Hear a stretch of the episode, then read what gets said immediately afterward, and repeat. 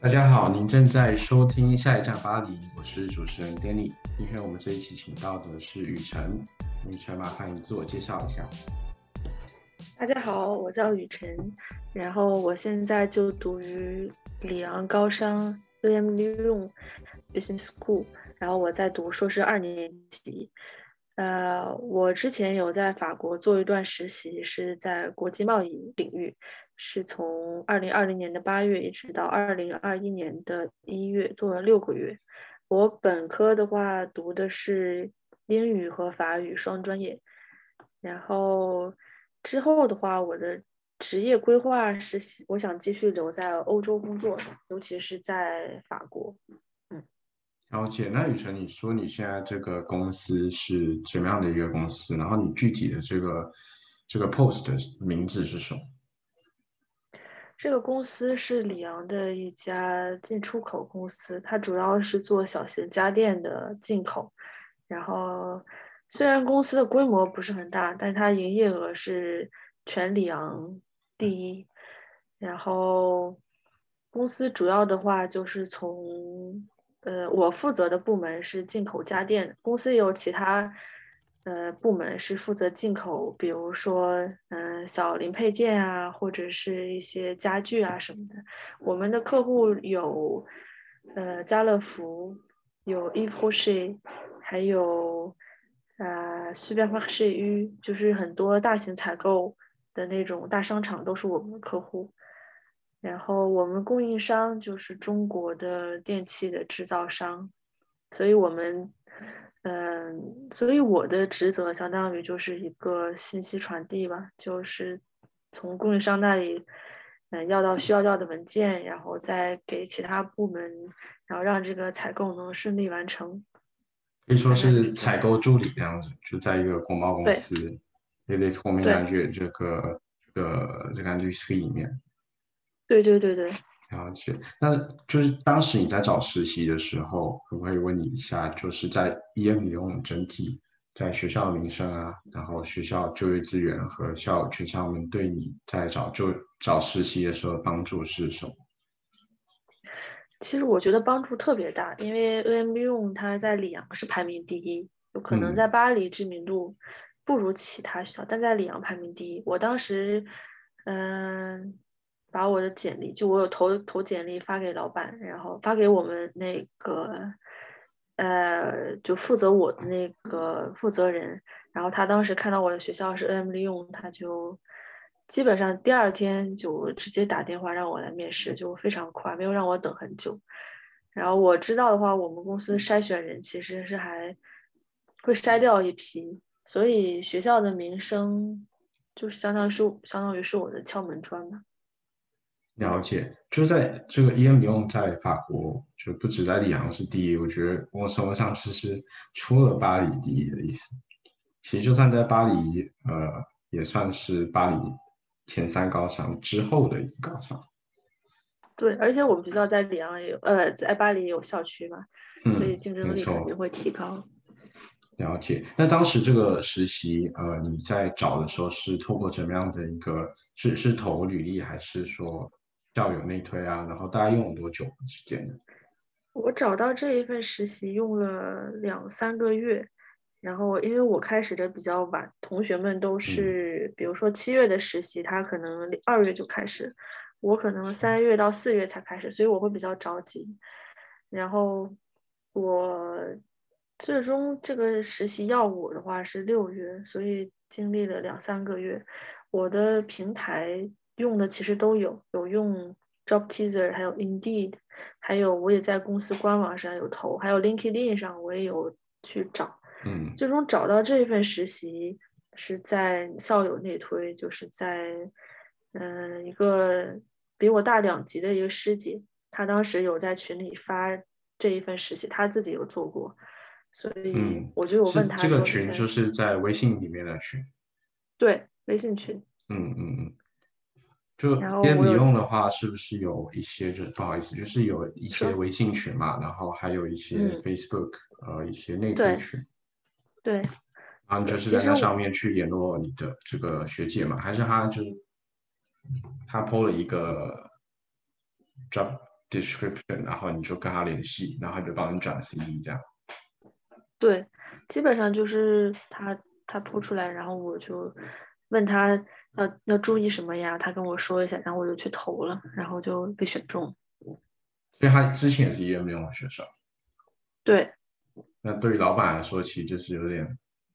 觉得说这一个学校出来选还还 OK 然后，之后就对对 就被都很愿意要下一个被我们学校给垄断了这个公司的实习。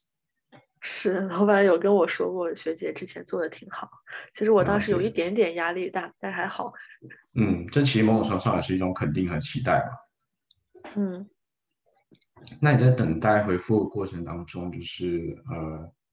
你的这个心就是心路历程是怎么样？嗯，其实当时挺着急的，因为就马上，嗯，因为有的同学的实习已经开始了，我还在担心说我怎么还没找到，所以其实挺着急。但是我有调整自己的心态，就觉得说，如果找不到实习的话也没事，就是可以先把学业先做完。所以我觉得其实调整心态挺重要的，因为如果你是抱着一种很焦虑的心态去面试，就是面试的结果不是很好。就是你放松一点，把你想说的东西都说出来的话，反而是会比较好。所以我当时虽然着急，但是还是说尽量去调整，就告诉自己没事没关系。然后，所以这一份的话，当时就是。见完经理啊，面试那些人啊，然后大家都说表现的挺好，挺不错，然后最终就留下来了。了解。说到面试的话，雨辰，你在这个整体整个面试的流程，总共面了几次？然后都是跟谁面？嗯，呃，因为我们公司是一个还算中小型企业吧，所以人不是很多。我们部门采购部门是一个。部门经理也还有一个正职员工，还有两个实习生。呃，我经过两轮面试，第一轮是部门经理，他电话面试我，然后主要就是考一些，嗯，对这个部门，然后对以后要做什么的一个一个小小测试吧。然后第二轮面试就直接进公司，就是和部门的另外一个法国同事，然后还有。部门经理两个人一起用法语来面试我，就是考验我法语水平，然后就问了我一些其他问题，了解一下我适不适合做这个岗位。所以最后就经过两轮面试，大概又等了一天，然后就有结果了。哦，那还挺快的。对，还挺快。那这个是，就是你说第一个面试的话，呃，是没有进公司的，就是在电话上面直接聊。嗯。然后他就开，他就是他是用什么样的问题、什么样的形式去去去测试你对这个采购的理解呢？嗯嗯，我觉得这个问题问的特别好，因为嗯，我当时想的是，其实每一个人都会经过第一轮面试嘛，就是打电话会问你对公司的了解，所以肯定是了解越多越好。然后我当时有看我们公司做的是。electronic，嗯，电子产品，呃，做平板、电视，然后音响啊、耳机之类的一些产品都有，基本上所有的电子产品都有一些设计。所以我当时准备的话，就是把这些产品的单词有查好，然后做进出出口肯定要跟供应商联系打交道嘛，所以也准备了一下单词的英文怎么说。然后又准备了一下，嗯，清关的一些就是知识，然后所以面试之前就是自己列了一个 Word，把要讲的，然后要了解的一些信息提前都查好，然后老板就哎不是老板，就是部门经理就非常满意嘛，就觉得哎你好像还挺了解的，所以他就会给他一个非常好的第一印象，就让他觉得你不是什么都。不懂的小白，虽然我当时是没有什么底，但给他一个印象，说你愿意去查，你愿意去了解，就是这种非常有自主的这种感觉，然后有动机去学习新东西，所以就给老板一个呃，给那个部门经理一个很好的印象。了解。那他在面试的时候具体是问哪些问题？嗯，他问的第一个问题就是，你之前有接触过我们呃打订单的那个系统吧？我们打订单的系统有 Xtool 和 Xtool EFB，还有嗯 Excel 这些有，还有 FileMaker。但其实我没有接触过，我就跟他说，我我我就只能跟他说，我说我接触过什么。说我接触过 Excel，然后我会用公式啊，会嗯做很多事，就是尽量把我做过的东西能说出来。然后他就说那两个就是新的软件不会用没关系，主要是嗯我们要要需要尽快上手的人。然后不过他看到我动机还比较强吧，所以我觉得这一关是过了。然后还有问到问题就是说。你法语沟通怎么样？因为我们是要跟银行打电话，然后我就说，其实我法语虽然并不能和母语水平者一样特别特别好，但是我就也不怎么害怕打电话，犯错也没关系，就觉得一直可以去改去改进嘛。然后相当于就是，嗯，展示出自己愿意去学、愿愿意去进步的这一面。然后，对，所以其实。后来我发现，说他问的问题很少是真的技术上的，因为我一个外行的人，其实对技术上的东西我也不是很了解。但主要老板，呃，又说成老板，部门经理考察的就是愿意去学，然后愿意去，嗯，首先第一个是愿意去学新东西，然后第二个就是有自主性，就是。因为每一个人进公司之前都不可能对公司百分之百了解，但是你有自主性，你先去查清楚很多事，或者是你进公司以后不用等老板做什么，你自己去发现东西去解决问题，这个老板是很喜欢，或者部门经理很喜欢。然后第三个就是做国贸需要有沟通能力，所以我当时就是有一种。平静沉稳，然后就是说了很多自己的想法啊什么的，让他看出来我不是一个很内向，而是一个愿意说话的人。所以，嗯，第一轮面试，所以算是通过。所以第一轮面试就是主要第一个问一些呃比较偏技术上，你在 Excel、ERP 这些熟不熟悉？就算不熟悉的话，其实你也是可以告诉他说，呃。前两个我用过，后面那个我不会，但我愿意学。然后之后再问到一些公司啊，然后采购问题。其实当部门经理听到你呃讲出来的那些单词啊，都是感觉是有有做过功课的。其实我觉得这也反映出他他想要招的人是具有就是挺强的这种专业专业自主性吧，还有自己对专业的一些要求。了解。那第二轮的面试是跟呃，就是跟老板嘛？嗯，第二轮面试其实是部门经理还有呃我们团队的另外一个法国同事两个人一起面试我，然后这一轮就主要是考察法语水平。呃，因为之后的话，嗯，就是以后就因为我们公司是我们部门是每天都要进那个公司。就是现场，呃，怎么说呢？就没有远程工作，就只能每天都在公司里工作，所以每天都要和不同部门的人，要么打电话啊，要么面对面解决问题，所以法语沟通很重要。所以第二轮面试主要就是考察法语说的好不好，然后能不能在这个公司呃跟大家好好相处，能不能跟大家就是打成一片这样子，一起合作。对。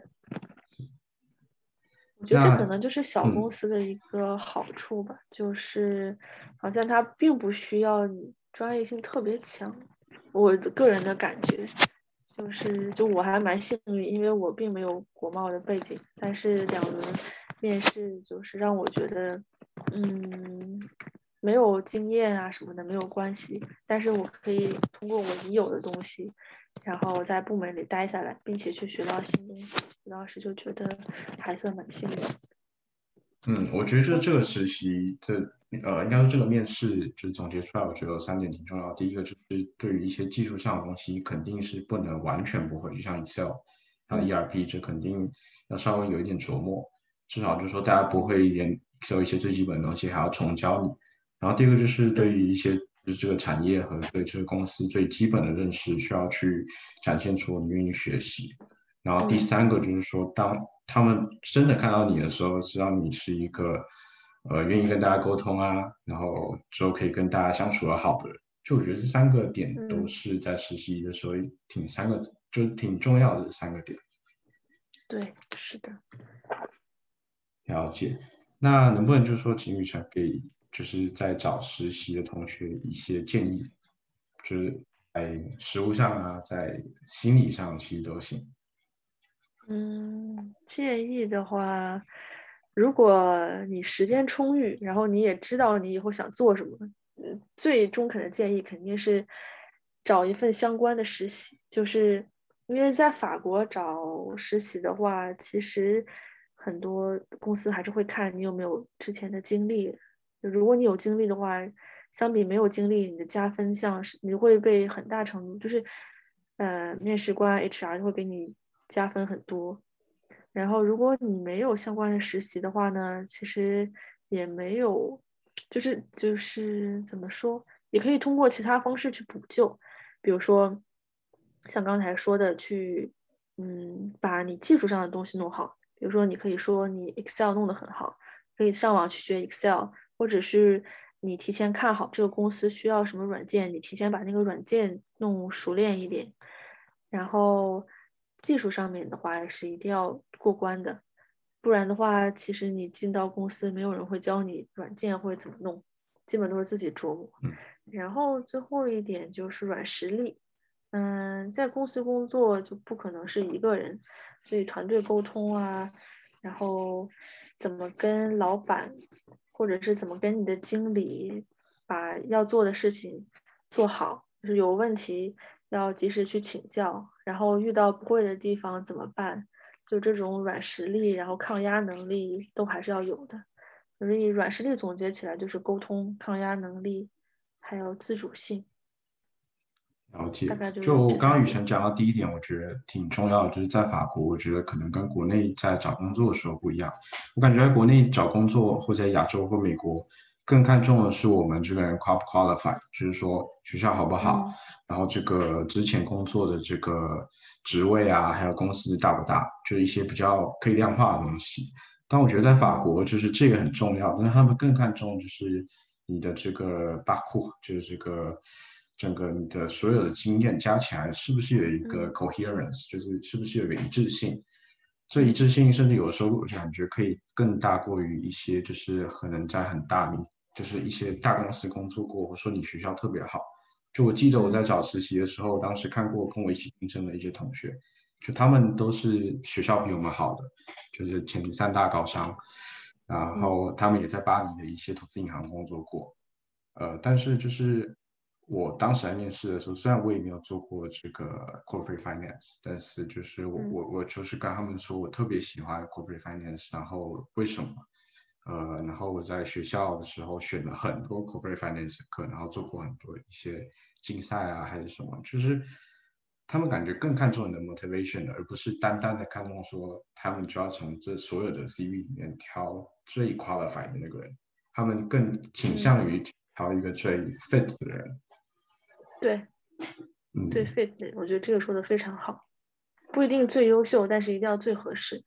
是，有就。跟公司文化我觉得是挺相近，就是说不一定是说一定要是在大公司工作过呀，有时候可能就是那种跟企业文化的就契合度也是挺重要的。嗯，其实这里还有一点建议，就是我突然想到，就是如果嗯学校有那些公费 house，就是企业进学校，其实你可以多参加一些这种公费 house。就可以提前了解一下这个企业他要的是什么人。嗯，比如说，我记得我之前有去问过法国还是欧洲的一些顶尖投行，就当时年少不懂事，就去问了一下，就跟那个他们的 HR 去聊嘛，就问他们说，你们需要什么样的人？然后他们看了我的简历，就说我们需要的人是一定要你在四大工作过，然后至少有一段实习，然后我们才会收为实习生。所以就相当于他们其实比四大的要求还要高的。进他们的话，就是如果你要进顶尖投行那些公司，就一定要在四大工作过。然后我当时有了这个信息，然后我就。因为我之前也有考虑过要不要做投行，但是当时有这个信息，我就觉得，嗯，可能对我来说有点难，所以我就会转向其他对我来说跨度比较小的那种呃领域吧。所以我觉得提前了解公司想要什么样的人，然后公司的一些要求，然后这可以通过那个学校和公司举办的那种 conference。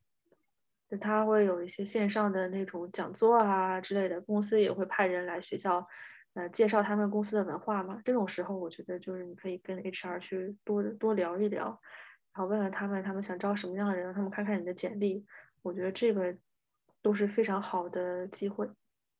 对，我觉得这点挺重要，就是在法国实习，呃，找各种不同领域、各种不同的职位，其实你的 approach 都是不一样的。就包括我上一个实习在找的时候，我找 consulting 的实习，我就会把我整个履历的，就是倾向稍微偏向策略和管理一点。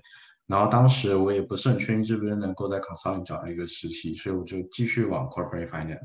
然后我在写一些履历的时候，其实就会更倾向把一些量化的东西放在上面了，更倾向把一些我会的一些软体啊，然后一些财务相关的知识放在上面。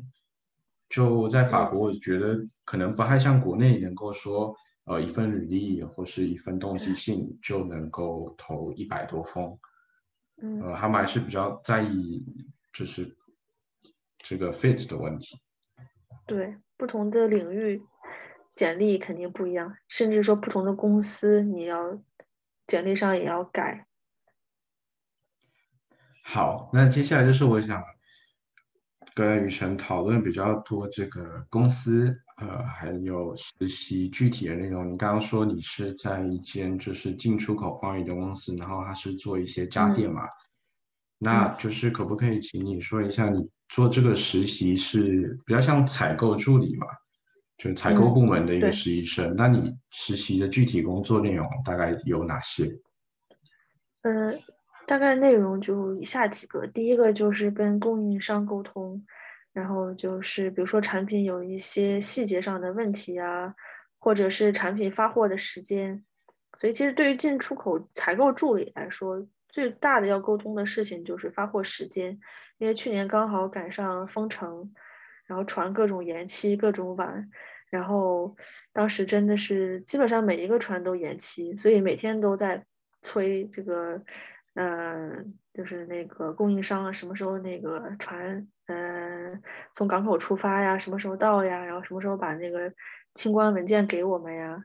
所以就是第一个事情就是跟供应商沟通，向他们要各种信息、要文件。然后第二个任务就是和银行沟通，然后因为。我们做的公司，供应商的公司都比较大，就是付款方式有很多种。然后我们最常用的付款方式是开信用证，呃，letter of credit。这个是需要你在银行的官网上去给他们填，然后并且说信用证上呢还要写那个船的出发日期、到港日期。所以如果哪里不对的话，还要给银行打电话。所以就是和银行的人直接电话沟通，就是直接考察法语水平好不好，过不过关，有点挑战。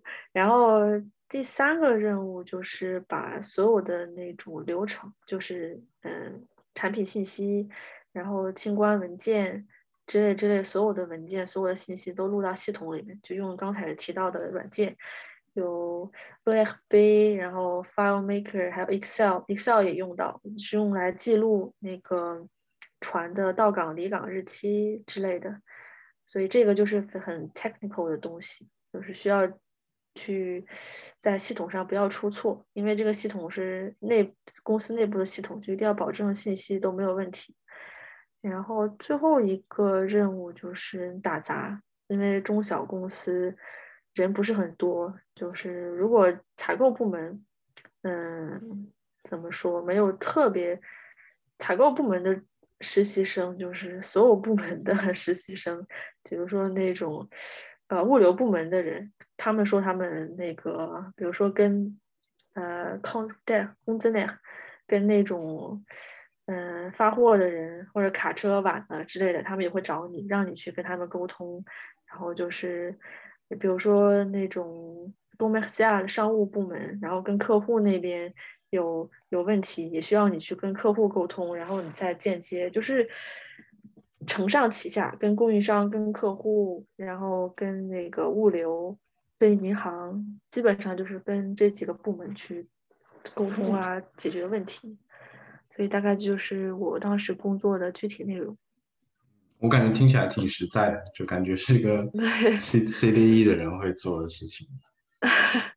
很实在，实打实的，就是法语非常重要。然后呢，做不好了就会有人来批你，就所以真的就是，嗯呃，通过这一个也学到了，就是就感觉做了很多事情，然后。明白了，实打实的要把所有的事情都做好。就是说，你还是有承担挺多的一些责任。就如果你做不好的话，是真的会影响到公司的对一些业务。对，我觉得这可能就是我个人的感觉，可能就是中小企业的一个优点吧。就是，嗯，每个部门的东西你都或多或少能接触到。然后每个部门的人你也都能见到一些，所以他们部门在做什么，然后你们部门在做什么，彼此之间都了解。然后大家就是每一个部门是一个 team，但是整个公司是一个 group 的感觉，就大家一起把这个事情完成。就比如说船晚了，然后会影响物流，也会影响跟客人的交期，然后银行那边也需要改，所以就是牵一发动全身。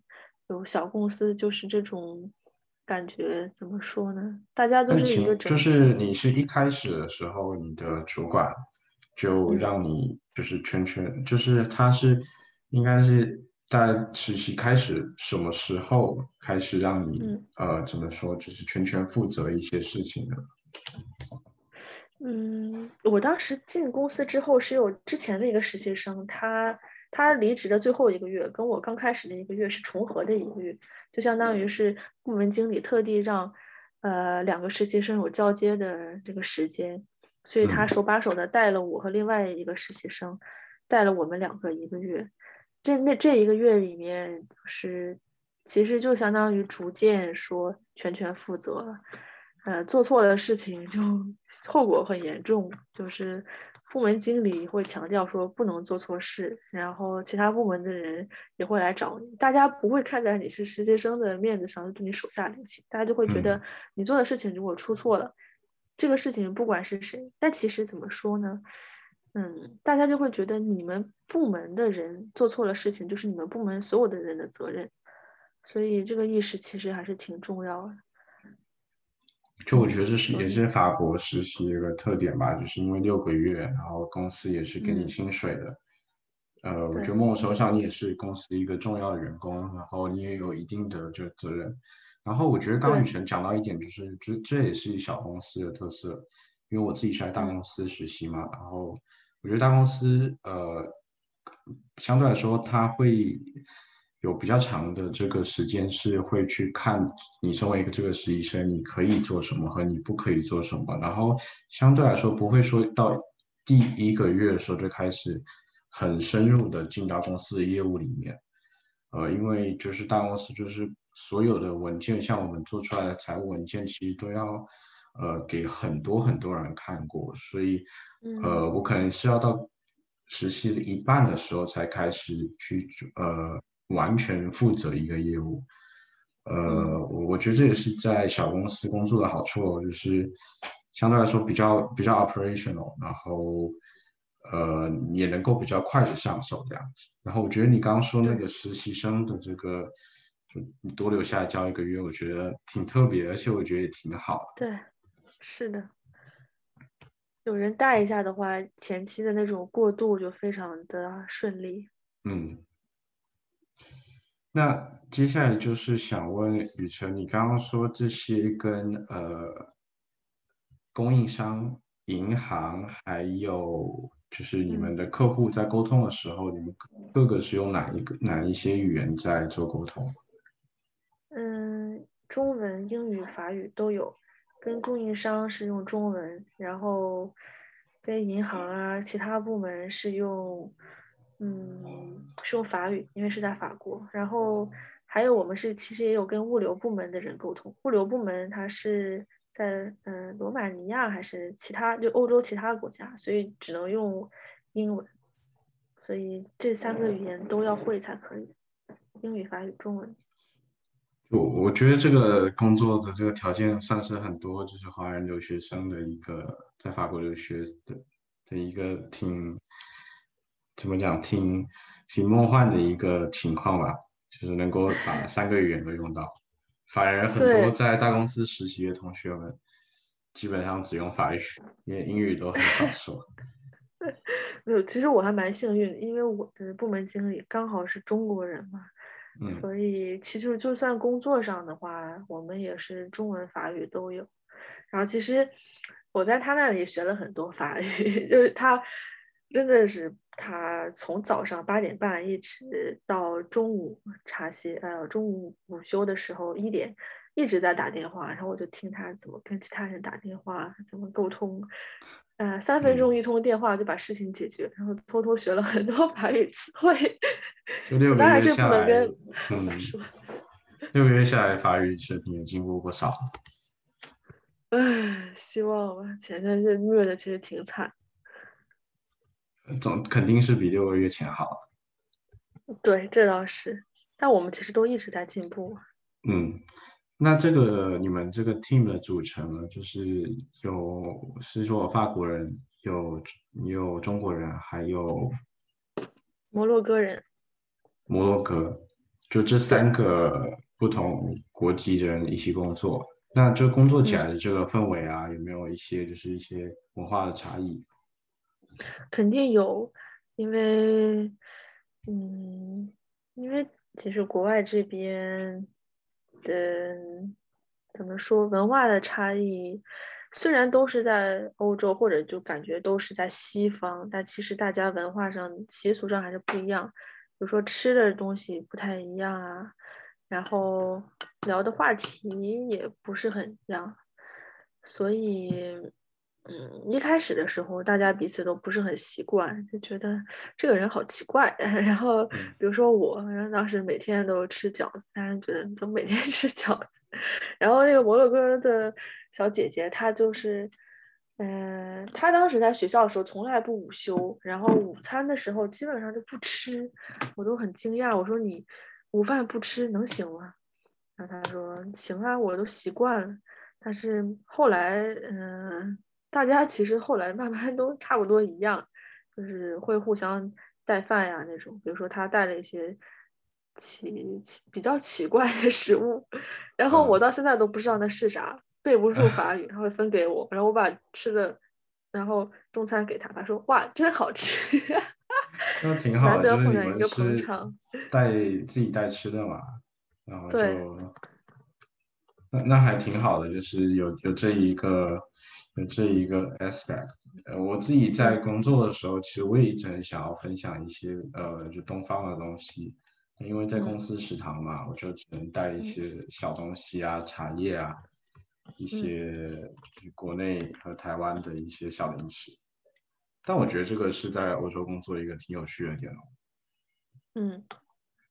那接下来就是雨辰，你在这个工作上面，你有没有感觉到就是在工作的节奏？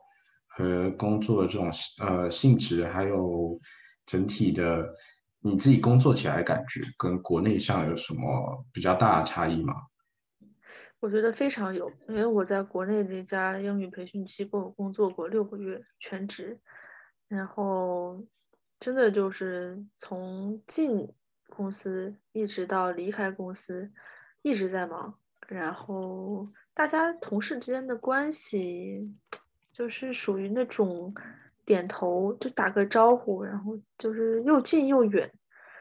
然后所有的人进公司的目的就是工作工作，当然可能是我的感觉，但来法国之后，我觉得同事之间的关系会近一些，就也不是说跟所有人的关系都近，但是就是法国的人，我感觉他们是比较注重生活，就是他们会说你有问题啊什么的，他真的是会。比如说我的那个同事，那个摩洛哥小姐姐，有一天她就肚子疼，应该是吃坏肚子还是什么。然后另外物流部门的老大，就真的是他们部门的部门经理，然后听说了之后，就是放下手头的工作，就来问他说：“你有没有事情？要不要回家？”然后因为当天我们部门经理不在嘛，所以就跟他按说了一堆，然后还给他吃药，给他吃了多利帕。然后我当时就觉得哇，好好啊！然后我就觉得好像小公司这种上下级的关系没有那么明显。然后就是法国人会比较注重生活一点，就是给我的感觉。听起来挺温馨的，对这个你刚刚说的那个，我自己的感觉也是，就是我觉得在法国，他们更多的是把工作就是当。就是他们还是挺注重生活的，其实，在跟他们聊天的过程当中，就知道说他们很常聊自己去了哪里玩，然后之后要去哪里玩，就是对。但但我觉得在国内和在台湾的话，我们可能会聊的比较多，就是买房、买车，或是一些比较 比较。比较怎么讲俗的话题，我觉得也有可能是法国的假期比较多，就各种各样的假期。嗯，有时候我都不不知道莫名其妙就放了个假。但但就是说你在跟法国人工作，在跟这些外国人一起工作的时候，他们还是比较注重生活的嘛，就是也会关心你在这里怎么样，然后尽量的去帮助你。嗯。那有没有就是？你在跟法国人和这些摩洛哥人工作的时候遇到的一些挑战吗？嗯，有。我觉得第一个挑战就是我的语言，我觉得我的法语还不是特别好，所以有些时候别人说的话一遍没听懂，我需要他给我重复第二遍。有些人是很好的，愿意给你去重复，甚至愿意去给你解释，说你需要干什么干什么。但有些人就完全不会，然后基本上这种。嗯，听不懂的问题，如果你跟其他的高管说，那千万不要问，就是点头，我懂了，我懂。所以第一个挑战就是语言，对。然后，嗯嗯，如果是工作语言是英语的话，那就要把英语弄好。我觉得这个应该对大部分人没什么问题。但工作语言是法语，可能就需要大家真的要把法语。特别要练好，如果你想在法国继续工作的话，因为对，哪怕说英语的话，其他也有法国同事嘛，就如果想跟他们聊天的话，也可以练好法语。然后还有挑战就是，嗯，不同人的工作节奏和工作习惯不一样，嗯，就还有就是不同部门的，怎么说呢？不同部门的优先级也不一样。所以就是，嗯，尽量把自己能做的事情就先做好。比如说，举个例子，就是有一个船，它呃到港日期会晚，然后这种时候呢，就是物流部门要受影响，给客户交期也要受影响。但是，嗯，到港日期晚这种事情，就是自己能解决的话，就尽量先解决。就是一开始我会想说，我直接跟他们说，哎，到港晚了。然后你们看着办吧。但后来发现这样不行，后来就是就是到港日期晚了，那能不能说把最新的文件先更新出来，然后先给他们写一个邮件，跟他们说一下可能要晚。所以就是我感觉跟法国人一起工作挑战就是，或者是嗯，现在的一个工作挑战就是沟通，就是跟他们说会发生什么事情，让他们做好准备。然后各个部门之间，嗯，把一个事情一起做好，所以真的就是有大家都是在一个 group 的感觉。嗯，就听起来的话，就是第一个就是沟通嘛，然后第二个就是部门与部门之间的协作这一方面，在至少在法国挺重要的。嗯嗯，那这份实习就是已经结束了嘛？就是能不能问雨辰，就说你在工作上面学到的东西，包括一些比较硬性的技术上面的学习，还有软实力上面的培养。嗯，我觉得这个非常有。然后硬性的那个技术上的东西呢，我学到了就是软件，这几个软件有一些软件我一开始从来没接触过，然后在公司工作六个月，就是基本上这个软件怎么弄啊，然后怎么录系统，都是非常清楚。然后，嗯，技术上的东西还学到了就是。家电的一些与呃尺寸啊，还有一些嗯规格，就是家电的一些嗯质量上的一些专业的方面的东西，这是我学到的硬性的一些技巧吧。你以后要买冰箱要问你。我可以推荐一个什么低耗能啊之类的冰箱或者家电，对，然后我觉得这个还挺有意思的。然后软实力上面的话，就学到了，嗯，就刚才说的沟通，然后就是，嗯，还学到一个最重要的就是抗压，老师就在在一个完全不同语言的，就法语也不是我母语吧，然后语言不同，文化也不同，然后事情又很多，就是怎样扛住压力，把事情做好。然后我觉得这也是我学到的一点非常重要的，就是从前期的手忙脚乱，什么都不会，然后各种犯错，到后面只要是自己拿出去的东西就不会错，不需要别人检查，然后其他人也都放心。我觉得这是我成长很大的一点。对，我觉得就是在国外工作的话，第一份工作我觉得提升的东西挺重要一点，就真的就是那种从不会到就不太有自信，到最后。是真的确定掌握这个工作技能，然后对自己的工作能力有一定的、一定的认识，有一定的自信。然后我觉得也都还没有，就是还不包括呃，在这个过程当中，我们对法国和法语就整体上面认识的进步，我觉得都是挺重要的。如果之后想要在法国工作的话，嗯，我自己也是感觉，就是六个月的实习，第一份实习。呃，结束之后，首先就是从一种完全没有在国外工作过的那种很害怕呀，然后很没自信的那种感觉，对，然后到现在就会觉得说，其实也自己也不差，然后也愿意学习，呃，然后还有法语上面的这个进步也是挺多的。对，而且其实哪怕说以后。嗯，有些同学可能不想留在法国，可能想回国或者其他对去其他国家工作，其实都有好挺好的一个经历吧。那这种跨语言的、跨文化的，在这种团队里面工作，并且能待六个月，其实是一份挺宝贵的经历。没错。那最后这个实习，就是能不能问你整个薪水的 package 大概是多少？然后公司有哪一些的优惠啊？这个就是中小公司的一个非常大的缺点，就是，呃，公司的第一要义就是节省成本，所以第一个开刀的就是实习生，然后我们拿的工资是三分之一 snake，就是最低的标准。像我的话，可能工资平均下来每个月六百，然后六百欧，然后也没有餐补什么的。这个公司是比较特殊的，就是它是没有餐补，其他公司应该可能比较有，但我们公司就没有，它是比较特殊的。但是工工资是比较少，所以在中小公司工作的话，确实能学到一些大公司学不到的东西。但是如果说对薪水有要求或者是有担心的同学，我觉得真的要慎重考虑一下。但其实某种程度上，实习这个薪水。呃，也就六个月吧，然后最重要还是说，就是这六个月之后能不能帮助你后面找到一个正式的工作。对，就后来算一下，其实这这薪水的差别，可能正职工作一个月就回来了。哎，有道理哎，确实。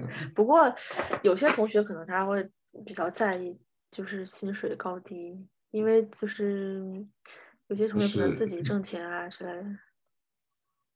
没有比较就没有伤害，感觉在 学校里面大家都挺挺在意这个，就感觉不是真的那个薪水钱有多重要，感觉是一个 ego 的问题。对，是的，就比如说拿出去问你多少钱呀？哎呀，差不多吧，就还能能继续生活下去。但是如果去具具体问多少钱，就其实挺少。对啊，可是就是这个薪水在在至少在里昂的话，就是房租，然后扣掉房补，就是还还还算够用吧。对，其实还是够用，就就够用这样子。最重要还是这个精力哦。然后就是最最后想要请周雨辰做一个总结，就是说，呃，给之后想要在法国找实习，或是正在找，然后呃或是一些国贸相关采购的一个一个一这个领域的同学们一些找实习的建议，包括说呃硬性的要求呀，还有一些呃可能这个行业对于一些。你的个性啊，这一方面的一些建议。嗯，那我就分两个方面说吧。一方面是对想找国贸实习的同学建议，还有一方面是很 general 想找实习的同学建议。然后对于想找国贸方向实习的同学呢，我建议就是，嗯，你最好是一个比较愿意去说话，然后。嗯，能短时间内把信息说明白，就是表达能力、口头表达能力要好的人。然后呢，就是最好是对国贸的流程，比如说安工 dem，嗯，还有嗯进出口文件，就是那些文件有一个了解，以及就是你对公司做的是什么产品呀，然后公司客户是哪些，这些东西前期都最好能查清楚。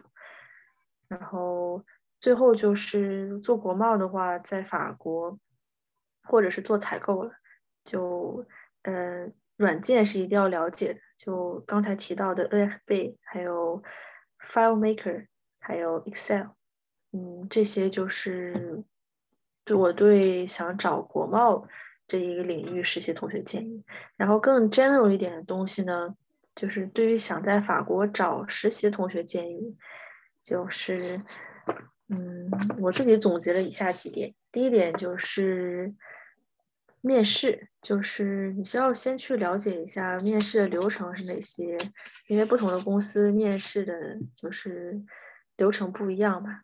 然后你要根据面试的流程去去，要么去排练啊，或者要么就找人一起练，或者要么就是，嗯。你怎么通过就是面试的筛选，还有就是你要改简历的哪些，就这些东西。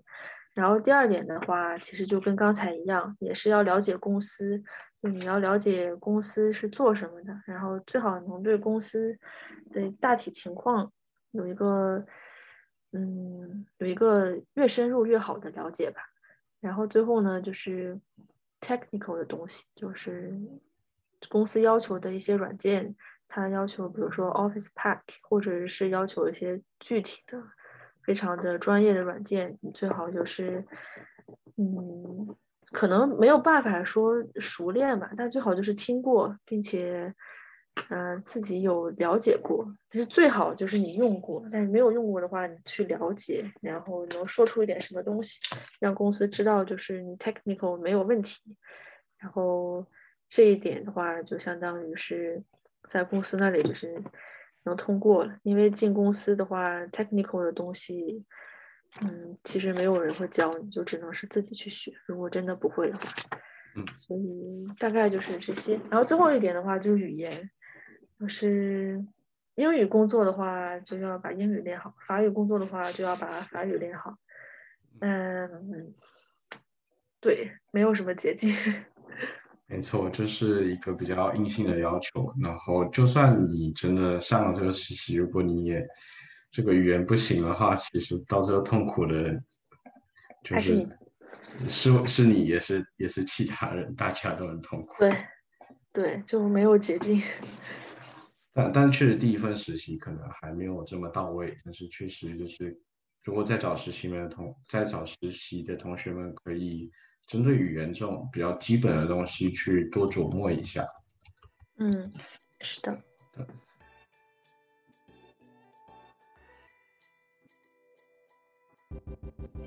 谢谢你们的收听。如果这一期 podcast 对你有帮助，可以到我们的 Facebook、IG、WeChat 上关注我们，也欢迎分享给身边想在法国求职的朋友们。下一站巴黎，我们下期再见。